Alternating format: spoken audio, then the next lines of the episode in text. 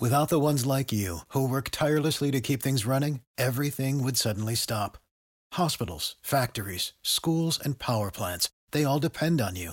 No matter the weather, emergency, or time of day, you're the ones who get it done. At Granger, we're here for you with professional grade industrial supplies. Count on real time product availability and fast delivery. Call clickgranger.com or just stop by. Granger for the ones who get it done. Wenn du mich und meine Arbeit unterstützen möchtest, dann gib doch deine Stimme für meinen Podcast beim Deutschen Podcastpreis 2023 noch bis zum 28.05. für mich ab. Den Link dazu findest du in meiner Podcast-Beschreibung auf meinen Social-Media-Profilen auf YouTube, TikTok und Instagram oder unter www.deutscher-podcastpreis.de in der Kategorie Wissen unter E für Elektrotechnik Podcast. Und jetzt weiterhin viel Spaß mit der Podcast-Folge. Wenn du mich und meine Arbeit unterstützen möchtest, dann gib doch deine Stimme für meinen Podcast beim Deutschen Podcastpreis 2023 noch bis zum 28.05. für mich ab. Den Link dazu findest du in meiner Podcast-Beschreibung auf meinen Social-Media-Profilen auf YouTube, TikTok und Instagram oder unter www.deutscher-podcastpreis.de in der Kategorie Wissen unter E für Elektrotechnik Podcast. Und jetzt weiterhin viel Spaß mit der Podcast-Folge. Herzlich willkommen zu einer neuen Folge des Elektrotechnik Podcasts von und mit Giancarlo the Teacher oder auch Coach Marseille. Ich grüße alle Azubis da draußen, ich grüße alle Elektrofachkräfte, alle angehenden Meister, Techniker, aber auch, ja, Gesellen. Denn ähm, in meiner letzten Folge, da hatte ich ja auch schon wieder über Fachgesprächsfragen wieder philosophiert und auch hier und da ein paar Tipps rausgehauen. Und dadurch, dass ich ja weiß, okay, es steht ja jetzt die nächste die Prüfung an, will ich auch gar nicht lange drum herum reden und gleich weitermachen mit möglichen Fachgesprächsfragen eben für die Gesellenprüfung, aber auch für die Meisterprüfung, denn ähm, es geht so beides in die Richtung, dass ja so ein Prüfer eigentlich nur feststellen möchte, ob ihr auch wirklich für den Job gemacht seid. Also die wissen, okay, am Ende des Tages die lassen euch bestehen, danach werden die, werdet ihr auf die Welt losgelassen. Und dann müsst ihr sicher sein in dem, was ihr tut. Natürlich kommt diese Sicherheit mit der Zeit. Ja, ganz klare Geschichte. Aber ähm, ja, es geht ja darum, dass ich das auch mit gutem Gewissen, besten Wissen und Gewissen euch ausgebildet habe. Für mich als Lehrer ist es ja auch wichtig. Ich meine, ich kann immer nur ein bisschen was erzählen. Aber im Endeffekt ist es ja so, dass das Wissen erst ja, mit der Zeit in eure Köpfe reinkommt. Und ich versuche hier immer so ein bisschen unterstützend beizuwirken. Ich habe letztens auch eine ganz, ganz äh, liebe, nette Nachricht bekommen, wo ein Azubi sich bei mir bedankt hat und er hat auch zugegeben, so, hey, ich hätte eigentlich viel schneller oder viel früher, viel eher mit dem Lernen anfangen sollen, hatte aber nicht so die Motivation, okay, hat sich so ein bisschen durchgemogelt das hat er jetzt nicht so gesagt, aber ich denke mir es mal, ähm, dass, er, dass er gesagt hat, so, okay, äh, ja, mit meinen dreien, vieren, es reicht, okay, ich kapiere hier ein bisschen was, aber eigentlich ist das ganze Thema Elektrotechnik doch schon ganz interessant. Und ähm, er hat sich bei mir bedankt für diesen Podcast, weil ähm, ich hier auf die Ohren euch was gebe. Es ist kein reines visuelles Medium, weil wenn man die ganze Zeit Videos guckt, so, boah, Alter, Augen tun weh, ganze Zeit aufs Handy gucken, Display vom Handy verbraucht auch am meisten Akku und und und und dann hat man lieber mal so im Bett liegen oder auf der Couch, Augen zu und dann mal so ein bisschen zuhören, ja. Und dann hört man dieser sexy italienischen Stimmen zu und äh, die dir dann was von Elektrotechnik erzählt, ja. Deswegen, ähm, ja, freut mich auf jeden Fall und äh, das äh, ist mein Warum, ja. Auch wieder hat es mir aufgezeigt, äh, weswegen ich das so gerne mache. Ja, äh, ich meine, es ich bin, ich, ich schwöre es euch, ja, ähm, wenn ich etwas mache, dann versuche ich immer das Bestmögliche rauszuholen. Ich bin ein loyaler Hund. Also ihr, ihr könnt mir, ähm, äh, mir vom Buch schießen, ich bleib trotzdem, ja, ich, ich mache trotzdem weiter. Äh, ich bin wirklich, wirklich loyal, ja. Nur wenn man mich ja schlecht behandelt, da wo ich bin, dann lasse ich mir das natürlich nicht gefallen. Also ich bin auch kein Hund, der jetzt nur bellt. Solltet ihr alle da draußen auch nicht. Also das ist auch so ein Tipp von mir.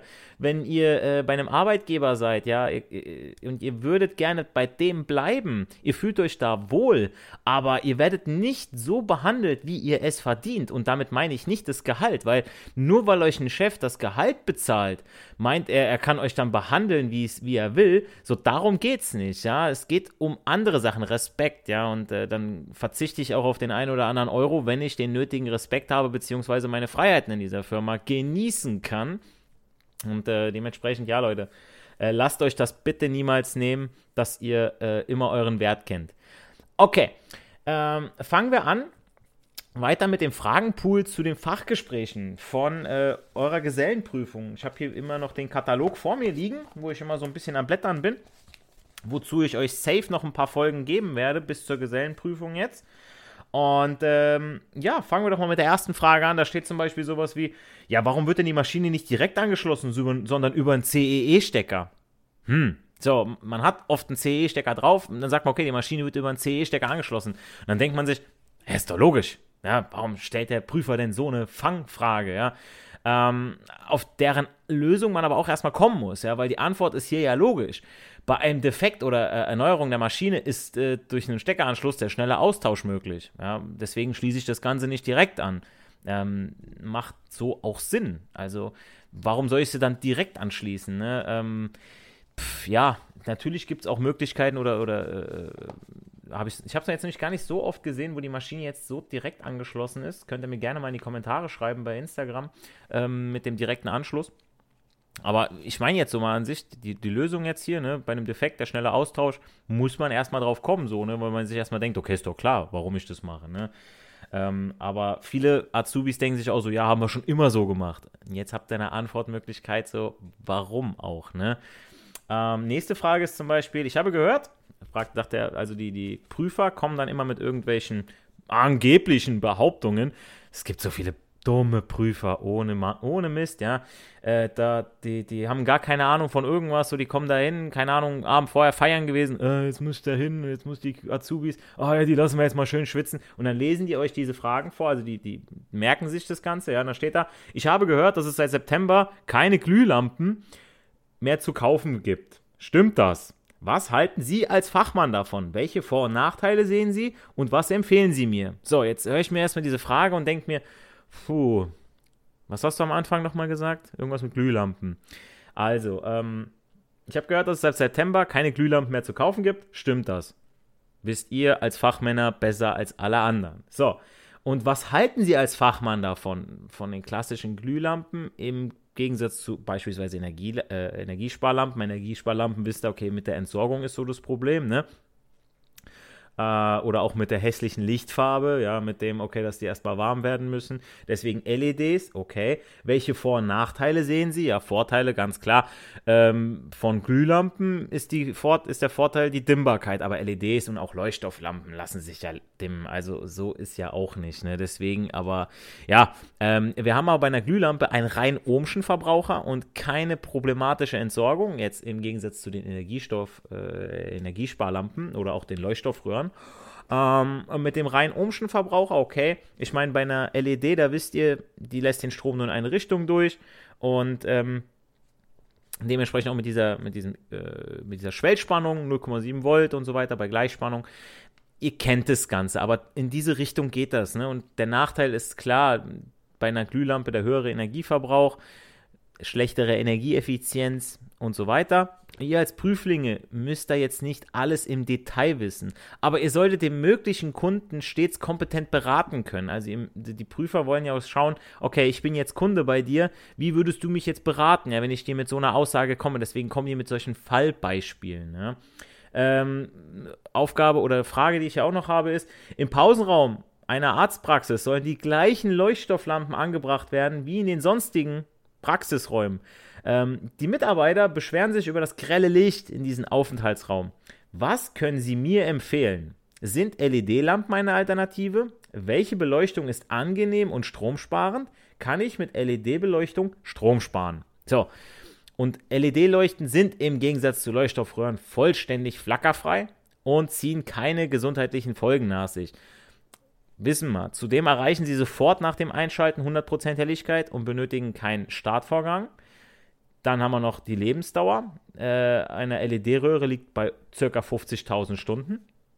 Da haben wir all diese ganzen Vorteile, ja. Also sind LED-Lampen eine Alternative? Definitiv. Deswegen würdet ihr auch LED-Lampen empfehlen.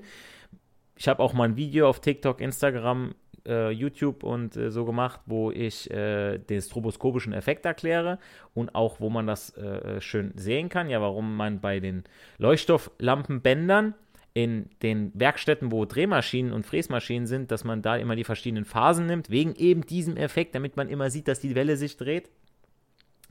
Und ähm, ja, Dementsprechend könnt ihr da so ein bisschen und kann ich mit LED-Beleuchtung Strom sparen. Ich meine, in jeder Prüfer, äh, Prüfungsaufgabe kommt immer irgendwie ein, eine Aufgabe mit, okay, rechnen Sie mir die Alternative, wenn ich die Lampen nehme, Anschaffungspreis bei der und der Stundenzahl, bei der und der äh, Cent äh, pro, pro Kilowattstunde. Was spare ich äh, im Jahr und so weiter. Ne? Und wann habe ich quasi meine Lampenanschaffungskosten wieder rausgeholt? Das sind so die Sachen, die hier gefragt werden.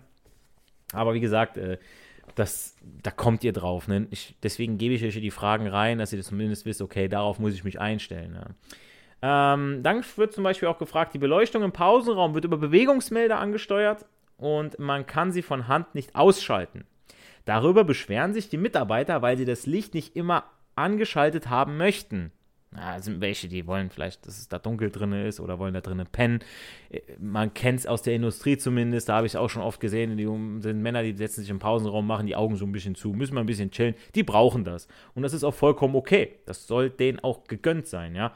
Was kann man aber da machen, dass das Licht eben nicht dauerhaft an ist? Und wie aufwendig ist die Lösung?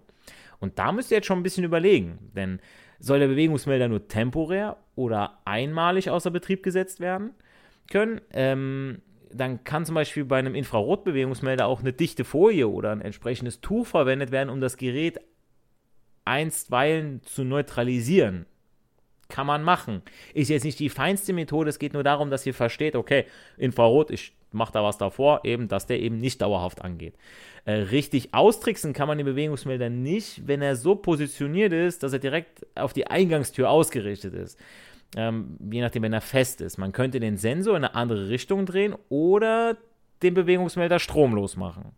Da muss man halt schauen, ne? wenn man den jetzt nicht unbedingt einstellen kann, ähm, wie viele Leute haben Bewegungsmelder zu Hause und dann so ein, ein Facharbeiter ähm, in der Produktion, der wird da auch mal sagen, oh, weißt du was, ich nehme jetzt einen Schraubendreher mit und drehe mal ein bisschen an der Sensitivität, der Sensitivität, Sensitivität ähm, des, des Infrarotmelders ein bisschen rum um zu schauen, okay, ja, da kann ich jetzt äh, selber was einstellen. Und irgendwann ist er kaputt und dann werdet ihr gerufen. Ne? Und dann wird gesagt, okay, hier, das Ding ist dauerhaft an, was können wir da machen? Und da sind halt jetzt so mal ein paar Lösungsmöglichkeiten. Ne? Ähm, dann wird zum Beispiel auch gerne was über IPE und KNX gefragt. Ja, also beurteilen Sie, inwieweit die Installation einer EIB, also IPE-Anlage, für die in der Projektierung angegebenen Praxis für den Kunden vorteilhaft ist. Also Vorteil von IPE. Ja.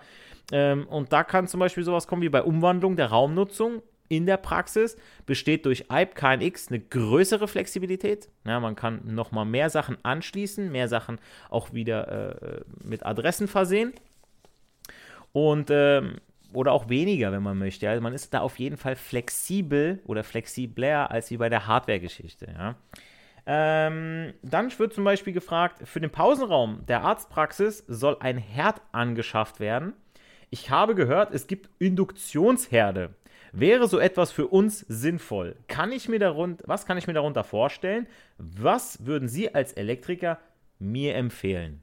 Und zur Induktion habe ich ja auch schon mal eine Podcast-Folge gemacht, wo ich auch über diese äh, kabellosen Ladestationen von Handys gesprochen habe.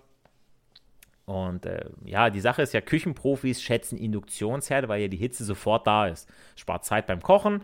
Außerdem benötigen sie bis zu 30% weniger Energie als Standherde. Äh, wenn die Induktionsplatte genutzt wird, erhitzt sich nur der Boden des Topfes, jedoch nicht das Kochfeld selbst. Und witzige Geschichte dazu, in meiner alten Schule, äh, Grüße gehen raus an die Kfz-Leute, ähm, da war es so, wir hatten eine Induktionsherdplatte und äh, das wussten die Jungs aber nicht. Und äh, immer wenn es irgendeiner Frühstück hatte, äh, Frühstück sagte ich schon, wenn einer Geburtstag hatte, dann gab es Frühstück. Und dann wurden auch gerne mal Würstchen mitgebracht, so vom Metzger. Und die wurden dann aufgekocht, ja, Fleisch, Fleischwurst, irgendwas. Und dann wurde natürlich Wasser heiß gemacht. Und dann haben die Jungs gesagt, ja, kein Problem wir machen schon mal die Herdplatte heiß, dann muss nur noch Topf mit Wasser drauf und dann läuft es. Ja, haben natürlich wir Elektrokollegen was zu lachen gehabt, weil äh, wir kamen dann wieder und oh, warum ist denn die Platte nicht heiß? Ja, beim Induktionsherd natürlich nur, wenn äh, äh, Ober- und Unterteil zusammen sind, also Platte plus Topf, sonst macht die auch gar nichts, wenn da äh, Spannung anliegt. Ja. Achtet aber auf das Kompatibilitätszeichen in Form einer Spule mit dem Zusatz Induktion. Das muss nämlich drauf sein, ja.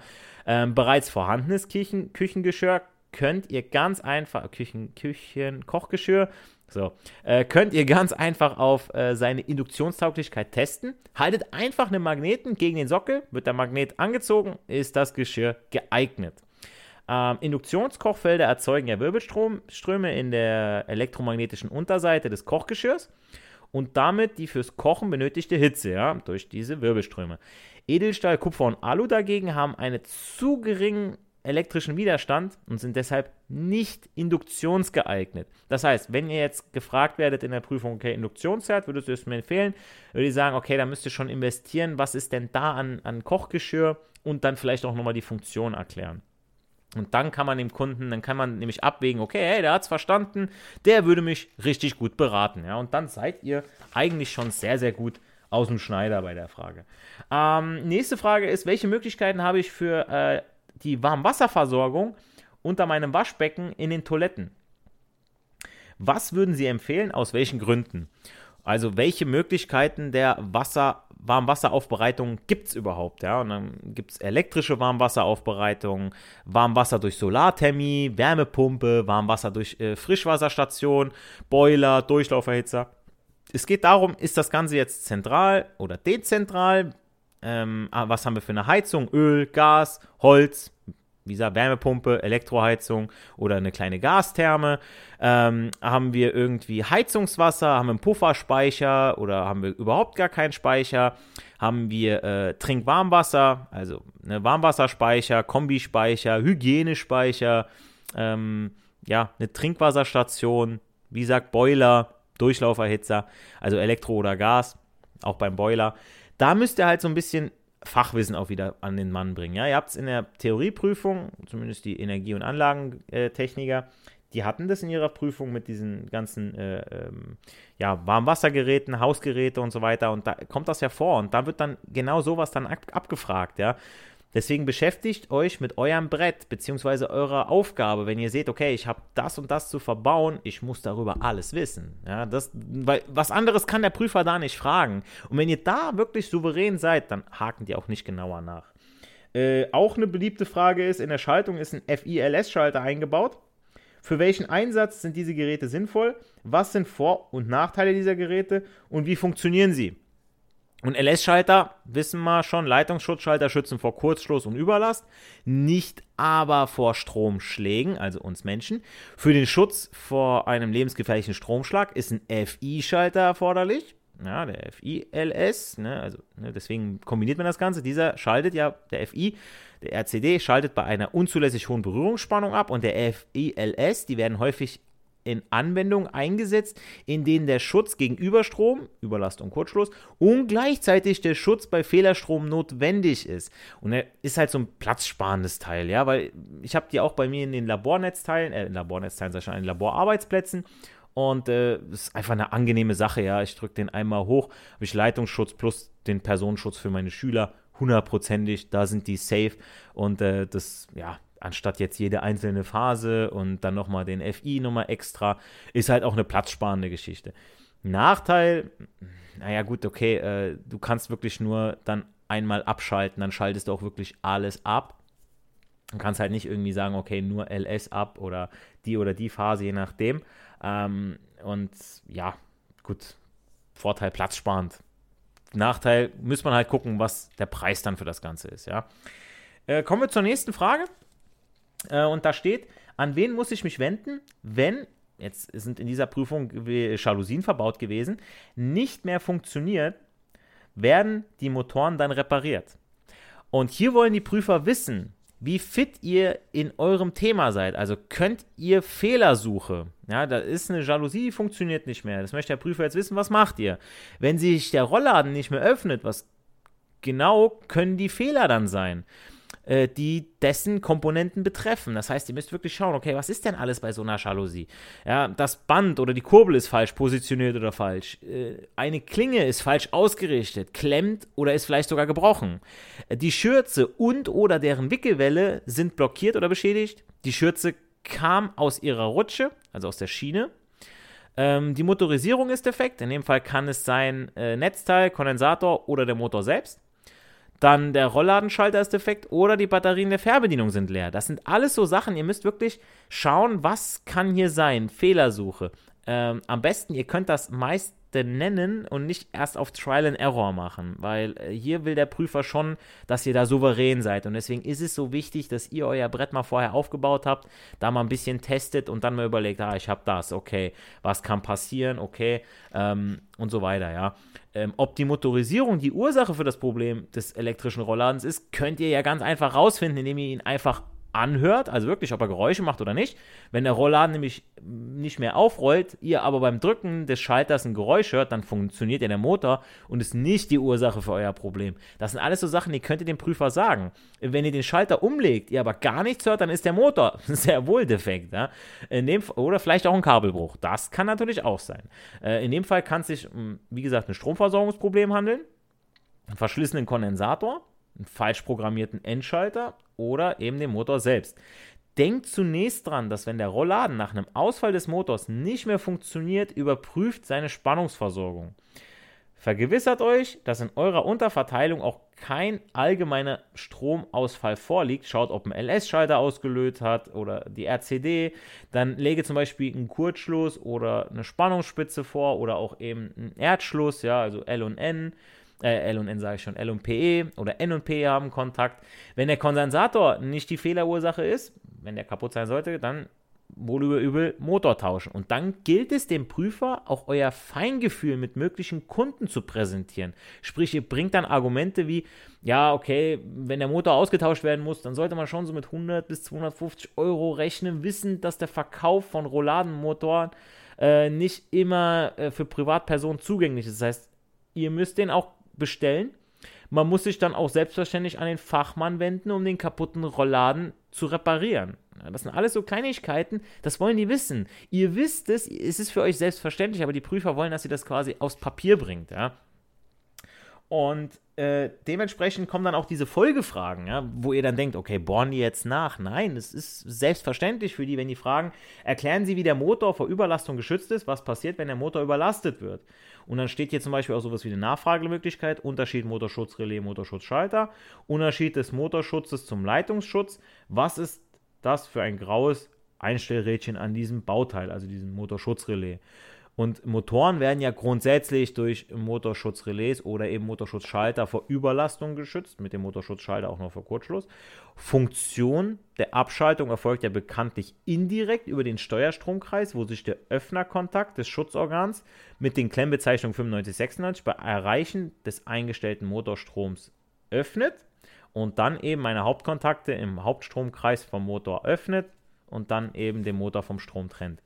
Äh, Unterschied ist klar, das MSR, also Motorschutzrelais, ist nur für den Überlastschutz durch sein Bimetall gedacht, benötigt dementsprechend noch zusätzlichen Leitungsschutzschalter oder Schmelzsicherung und der Motorschutzschalter hat zusätzlich noch den Kurzschlussschutz, weshalb hier auf den reinen Leitungsschutz verzichtet bzw. der gespart werden kann.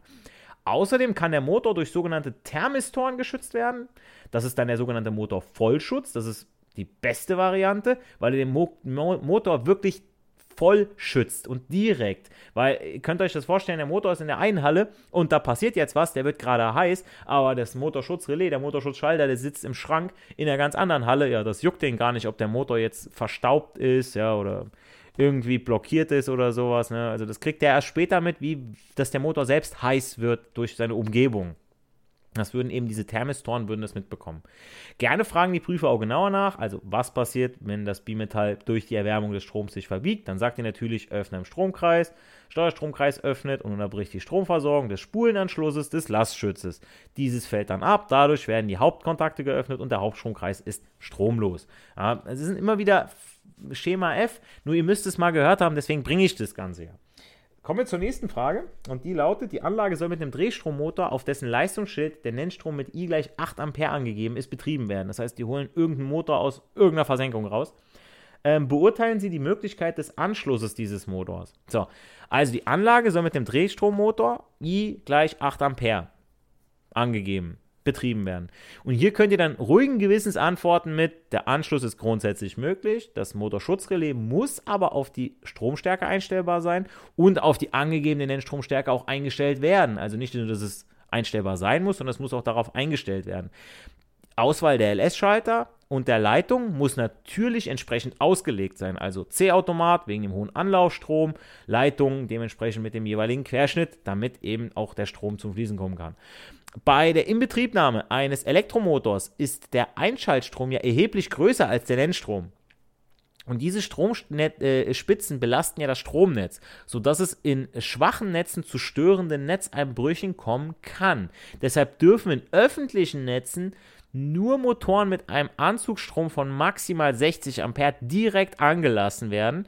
Bei Einphasenmotoren ist das direkte Anlassen mit Nennleistung bis 1,4 kW zulässig. Sind jetzt Zahlen, die könnt ihr euch merken, müsst ihr euch nicht merken. Aber wie gesagt, das ist, äh, ja, damit ihr so ein bisschen mit einem Wissen auch mal ein bisschen prahlen, glänzen könnt, sage ich jetzt mal. Kommen wir zur letzten Frage für diese Folge. Ich habe hier echt noch viel, viel mehr, da wird auch noch richtig viel folgen, aber wie gesagt. Erläutern Sie den Sinn der Messung, die bei Übergabe der An also der Messungen die bei der Übergabe der Anlage durchgeführt werden und den Sinn des Protokollierens im Messprotokoll. Und ich gehe jetzt nun mal nur auf das Messprotokoll ein. Ja? Äh, dieses wichtige Schriftstück gibt sowohl über die genaue Anzahl der elektrischen Geräte in einem Betrieb als auch über das Prüfergebnis Auskunft. Ja? Gleichzeitig liefert genau dieses Dokument, worüber ich immer wieder erzähle, Anhaltspunkte dafür, wann die nächste Kontrolle stattzufinden hat, auch können sich zukünftige Prüfer einen guten Überblick über den Zustand von euren Betriebsmitteln machen und gleichzeitig dient das Protokoll der DGUV auch als Nachweis, dass eine Überprüfung der Geräte stattgefunden hat und insbesondere bei einem Versicherungsfall, weil wir stehen ja mit einem Bein im Knast, von Bedeutung. Aus diesem Grund solltet ihr das Prüfprotokoll für jeden Betrieb äh, äh, parat haben. Ja, also immer wieder, wenn ihr gemessen habt, Protokoll unterschreiben lassen, ja, in Bezug auf Sicherheit der Mitarbeiter, Betriebsmittel und natürlich ähm, auf eure eigene Sicherheit auch, ja. Im Sinne der Überprüfung elektrischer Geräte wird ja zwischen ortsfesten und ortsveränderlichen Betriebsmitteln unterschieden. Zu kontrollieren sind dabei alle Maschinen, die über einen elektrischen Antrieb verfügen. Also dabei ist die Prüfung in regelmäßigen Abständen zu erfolgen. Ähm, bei uns in der Schule ist es zum Beispiel so, da kommt immer mal alle zwei Jahre vom Wetteraukreis, kommt da mal einer und kontrolliert dann die ganzen Geräte, macht da seine Sticker drauf, sagt, jo, läuft, läuft nicht. Und äh, dann macht er sich wieder vom Acker. Aber wir können dann safe sagen, okay, das, das Gerät ist geprüft, darf ich weiter so benutzen. Ne? Ähm, und eure Arbeit ist erst dann abgeschlossen, wenn die Prüfung nach der, äh, der Anlage nach VDE 0100-600 besichtigen, messen, erproben, dokumentieren mit eurer und der Unterschrift des Kunden abgesegnet wurde. Und jetzt möchte ich mich auch gar nicht länger aufhalten. Ja, das war es auch schon mit den Fragen zu dieser Folge. Äh, in der nächsten Podcast-Folge, da wird es dann um diese Fragen gehen, so äh, äh, aus den Fingern gesogen. Ja, so Fragen wirklich, wo ihr so denkt, okay, Fangfragen, ähm, dass ihr da nicht ins Schwitzen kommt. Würde mich echt freuen, wenn ihr da auch nochmal reinhört und auch wenn ihr meinen Podcast bewertet auf Spotify, iTunes mit 5 Sternen, ja, auf Ehre und auch, äh, ja, dass ihr in die nächsten Folgen reinhört, weil es wird nicht uninteressanter. Ich habe hier echt noch einige Fragen im Fragenkatalog, die ihr euch unbedingt reinziehen solltet, damit ihr sauber durch die Prüfung kommt. Das ist mir wichtig. Deswegen, ähm, nicht für die Schule, sondern für das Leben lernt ihr. In dem Fall für die Prüfung, aber danach lernt ihr fürs Leben. Wir hören uns in der nächsten Podcast-Folge. Bleibt gesund, haut rein, euer Coach Marcel bzw. Elektrotechnik Podcast mit Giancarlo the Teacher. Wenn du mich und meine Arbeit unterstützen möchtest, dann gib doch deine Stimme für meinen Podcast beim Deutschen Podcastpreis 2023 noch bis zum 28.05. für mich ab. Den Link dazu findest du in meiner Podcast-Beschreibung auf meinen Social-Media-Profilen auf YouTube, TikTok und Instagram oder unter www.deutscher-podcastpreis.de in der Kategorie Wissen unter E für Elektrotechnik Podcast. Und jetzt weiterhin viel Spaß mit der Podcast-Folge. Wenn du mich und meine Arbeit unterstützen möchtest, dann gib doch deine Stimme für meinen Podcast beim Deutschen Podcastpreis 2023 noch bis zum 28.05. für mich ab. Den Link dazu findest du in meiner Podcast-Beschreibung auf meinen Social-Media-Profilen auf YouTube, TikTok und Instagram oder unter www.deutscher-podcastpreis.de in der Kategorie Wissen unter E für Elektrotechnik Podcast. Und jetzt weiterhin viel Spaß mit der Podcast-Folge.